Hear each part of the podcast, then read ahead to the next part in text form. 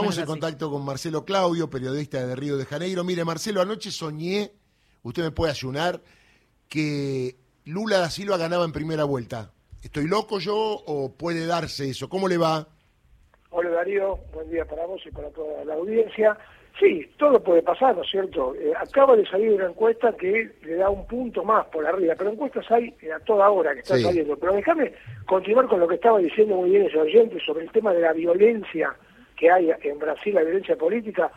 En este momento, en Río de Janeiro, acá, están cerradas las principales autopistas por enfrentamientos entre el tráfico y la policía. Mm. Eh, haciendo una analogía, es como si estuviera cerrada la Panamericana, la General Paz y la Richieri, por ejemplo. Se ve gente bajándose de los autos, tirándose cuerpo a tierra, o sea, son escenas bastante bastante feas que seguramente las van a pasar en algún momento ahí. Esto está pasando ahora acá en Río de Janeiro, y hay hechos de violencia continua, como bien nos contaba, contra eh, un candidato que, aparte de diputado federal, le tiraron tres tiros en el baúl del auto, eh, después hubo problemas así en San Pablo, también en la Avenida Paulista, o sea, hay, hay un hecho de violencia y por supuesto contamos con Bolsonaro que eh, desobedeció la orden judicial y está, hizo el live, por el, no se sabe si fue adentro de la Casa de Gobierno afuera, porque era un, cuarto bastante simple, ¿no es cierto? Pero la cuestión que la respuesta de él fue, como una vez más, enfrentar al Poder Judicial.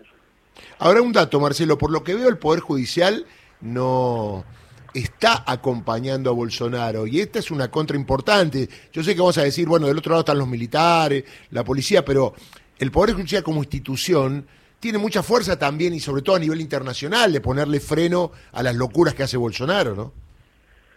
Sí, sí, aquí la Corte son 11 miembros, él nombró dos miembros eh, en los últimos tiempos, pero cuidado, porque las decisiones que tomaron eh, eh, negativamente son técnicas, son muy técnicas.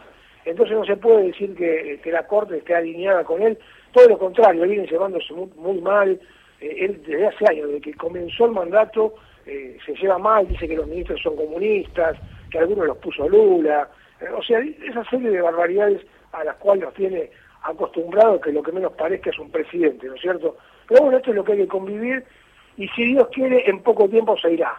Ahora, decime una cosa, ¿cuánta gente está habilitada para votar en Brasil más o menos? 155 millones de personas, una, una, una, una, buena cantidad de gente, ¿no es cierto? Por eso siempre decimos, ¿no es cierto?, el tema de las encuestas. Eh, eh, eh, la mayor cantidad de gente que, que, se toma datos son entre 5 y 6 mil personas, más o menos.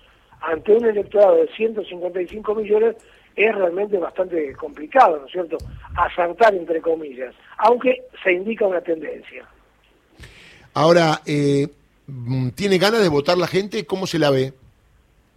Yo creo que sí. Mm. Inclusive todo este fin de semana hubo eh, enormes eh, manifestaciones en, muchas ciudades del nordeste, unas caravanas todas de rojo, digamos, en apoyo a la candidatura del presidente. Hay eh, los artistas, la gente de la cultura, manifestando claramente que esto hay que acabarlo en la primera vuelta, que no hay que dar, que no hay que dar chance de que vaya un, a un segundo turno, porque sería prolongar tres semanas más, digamos, todo, todo esto que él puede hacer, cuidado, él puede perder en primera vuelta y armar un caos hasta que se vaya, por ejemplo. Claro, eso es lo peligroso, ¿no? Porque en realidad un caos en Brasil no son 10.000, son millones, ¿no? Ese es el problema. Y sí, esto es un continente, ¿no es cierto? Es un país continental, gigante. Lo que pasa en un lado, en la otra punta tal vez no se sabe. Es, es, bastante complicado en ese sentido.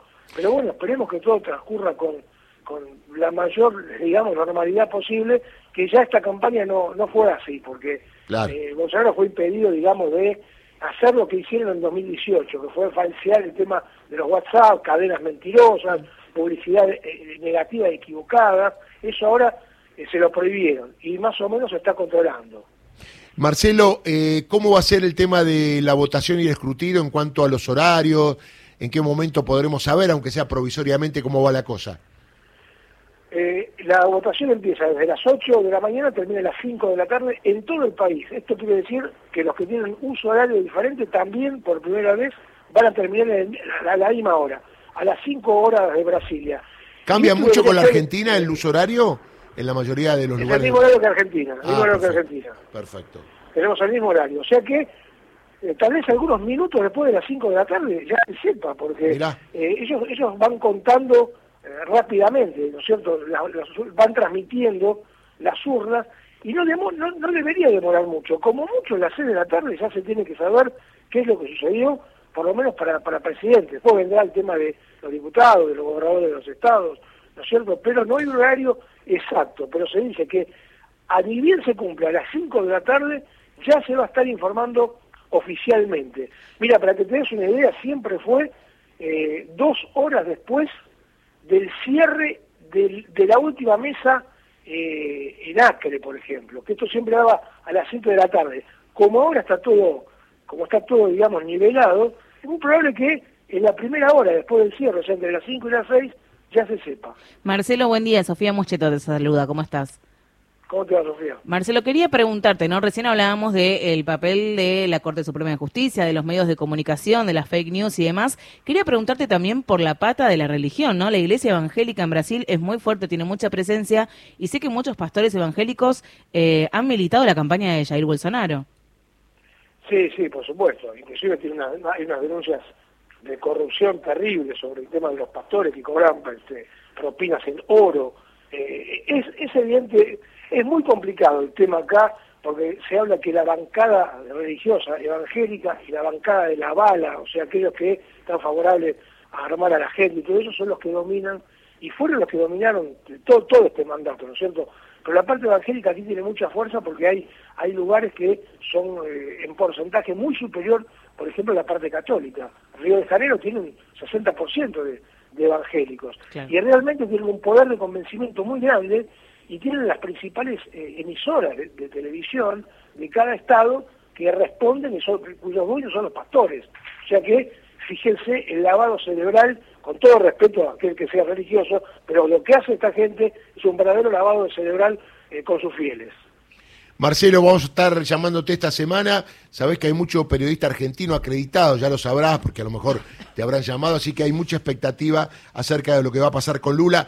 No sabemos todavía si irá Alberto Fernández a acompañarlo, alguna autoridad, yo supongo que sí, para hacer de veedores, seguramente siempre lo hay, y eventualmente, una vez conocido el resultado, si algún dirigente de peso de la Argentina va a viajar a Brasil, ¿no?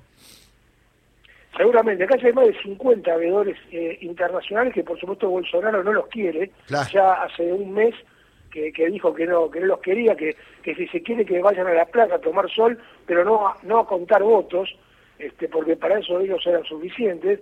Y recordamos que Bolsonaro vetó a los veedores de Europa, no sé por qué no, no los deja entrar. Están solamente los que representan a Estados Unidos y los países americanos y también los de Asia. Irónicamente le podríamos cantar si estuviéramos en una cancha Tráelo a Moro, la la la la la la la. Tráelo a Moro. Candidato, Moro, es candidato eh, a senador por el por el estado de, de, Paraná. No pudo ser por San Pablo, no lo dejaron. Mintió en la declaración como que vivía en San Pablo, no pudo ser candidato. Entonces tuvo que volver a su estado de origen ahí junto con la mujer. Este, van a ver si agarran alguna alguna banca del Senado o un diputado. Recuerdo todavía el abrazo que se dio acá con Ricardo Lorenzetti, en ese momento presidente de la Corte, y Claudio Bonadío, entre otros, alguien que utilizó la justicia para hacer una carrera política. Marcelo, te mando un abrazo. Gran saludo, muchachos, chau, chau. Marcelo Claudio, periodistas de Río de Janeiro, lo vamos a tener toda la semana, ¿eh? Y obviamente el lunes que viene. Estaba pensando